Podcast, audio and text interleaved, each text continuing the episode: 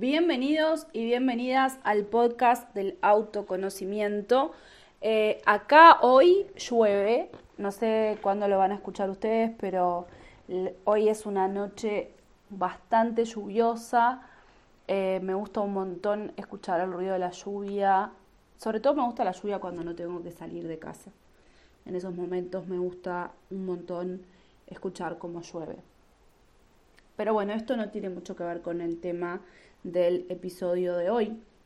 Eh, el tema del, episodio de hoy tiene un poco que ver con cómo podemos analizar la numerología de los vínculos, qué es lo que sucede con esto. Y, bueno, sobre esto un poco estuve hablando en Instagram, hay un IGTV que hice sobre eso, hay también un, una publicación, un, un post que hice sobre eso, pero me parecía que estaba bueno que también habláramos acá en el podcast sobre ese tema. Primero que nada, me parece bien interesante aclarar que la numerología de los vínculos podemos analizarla para cualquiera sean los vínculos, no necesariamente para los vínculos de pareja sexoafectiva. Y eso lo aclaro porque habitualmente es el tipo de estudio que más se pide y también creo que es uno de los temas sobre los que más se pregunta, sobre los que más está ahí como en el tintero, ¿no? Un poco el, trabajo y la pareja suelen ser dos temas que, que nos preocupan un montón. Y eso creo que un poco habla de, de muchas de las creencias que tenemos socialmente, ¿no? Es algo que tiene más que ver con el inconsciente colectivo y que nos pasa un poco a todos. Eh, o por lo menos a una gran parte de las personas, eh, esto de, la preocupación por saber si, si se va a encontrar un amor próximamente y si quizás la persona en la que tienen interés es compatible o es incompatible y cómo van a ir las cosas en ese vínculo. Lo primero que, me gusta aclarar, aparte de, o lo segundo en realidad, porque hace un ratito dije lo primero que me gusta aclarar es que no es excluyente para parejas sexoafectivas, para vínculos sexoafectivos. También me parece interesante aclarar que em, en general en numerología, o al menos en la forma en que yo practico la numerología, eh, no, no se hace como algo predictivo. Sé que, sé que hay quienes sí lo hacen y, bueno, creo que, tenemos la herramienta y cada uno le da el uso que, le parece. En mi caso no estoy muy de acuerdo o yo no elijo esa forma de practicar la numerología. Por lo tanto, cuando hablamos de la numerología de la pareja, no hablamos de prever si vamos a encontrar una pareja o no, o cómo va a ser el vínculo con esa pareja, si se va a terminar, eh, si esa persona nos quiere o no nos quiere, todo ese tipo de cosas, no son las que vamos a analizar en la numerología de un vínculo. Lo que analizamos en la numerología de un vínculo es ver cómo interactúan los números de una persona con los de la otra persona. ¿Qué pasa? Cada uno de nosotros tenemos una energía puntual que cuando interactúa con la energía de otra persona, en los términos que sea, eh, genera como una nueva energía que, que se genera como al mezclar esas dos. Y esa nueva energía tiene sus propias características, entonces hay números que podemos calcular que son como la numerología de la pareja, como bueno, qué tipo de pareja, eh, qué tipo de vínculo, porque no es exclusivamente de pareja, se genera con estas dos personas.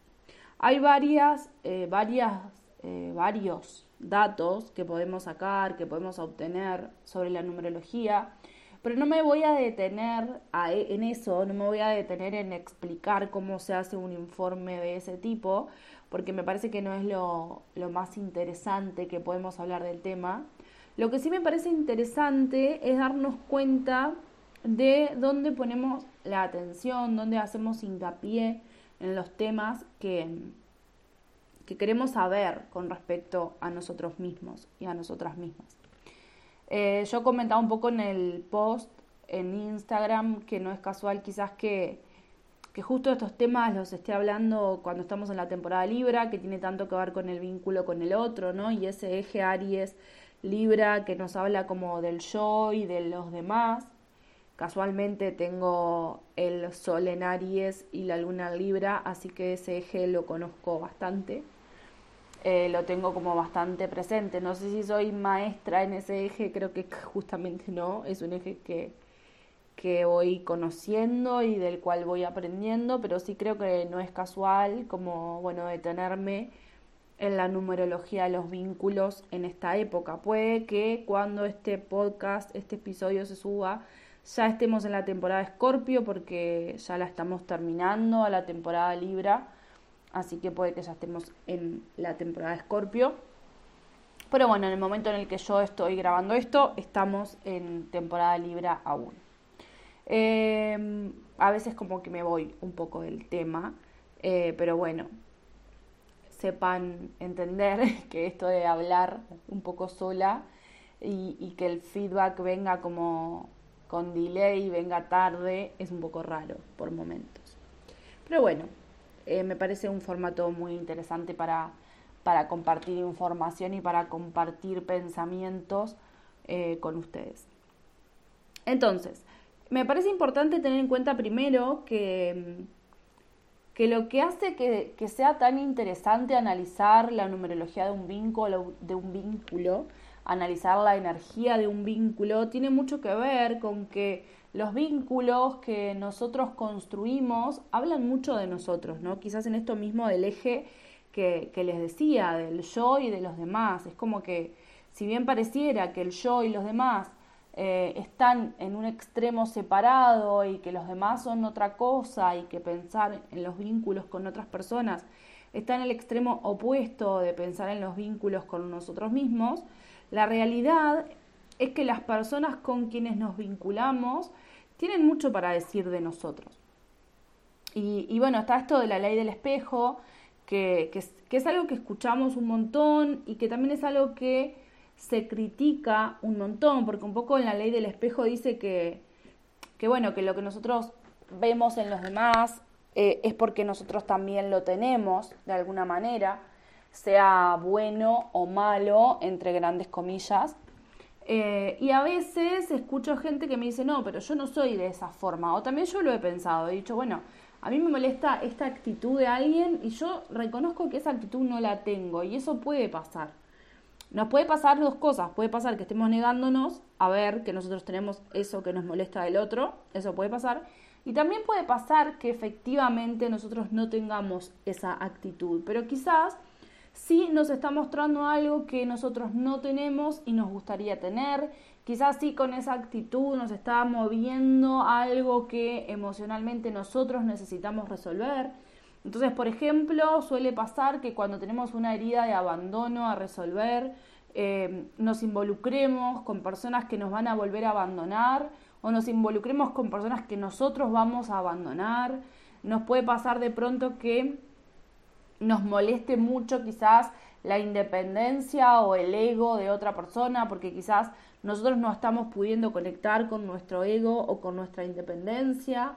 Siempre hay algo en ese sentido, creo que por ahí está un poco esto de la ley del espejo, no es que literalmente esa persona tenga lo que nosotros también tenemos, pero sí siempre hay algo de que el otro nos interpela y de cómo nos vinculamos con el otro y de cómo tratamos a las otras personas y cómo permitimos que las demás personas nos traten, habla mucho de la forma en que nosotros nos tratamos a nosotros mismos. Entonces, de ahí me parece que es sumamente enriquecedor analizar eh, energéticamente y conocer los vínculos que tenemos. La numerología es una de las herramientas, también podemos hacer desde la astrología diferentes análisis en ese sentido. Y creo que se vuelve interesante usar herramientas porque le dan claridad a cosas que a veces cuando estamos adentro de la situación nos cuesta un poco más entender, que es lo mismo que pasa con el autoconocimiento cuando lo tomamos personalmente. Cuando yo me hago una carta natal, quizás me va a mostrar cosas que yo sí puedo ver por mis propios medios, pero que a veces ver desde adentro se vuelve un poco más complejo. Imagínense en cuánto más complejo también se puede volver cuando hablamos de un vínculo de pareja que quizás puede ser eh, conflictivo o cuando podemos pensar en los vínculos con nuestras madres o nuestros padres que siempre encierran algún tema.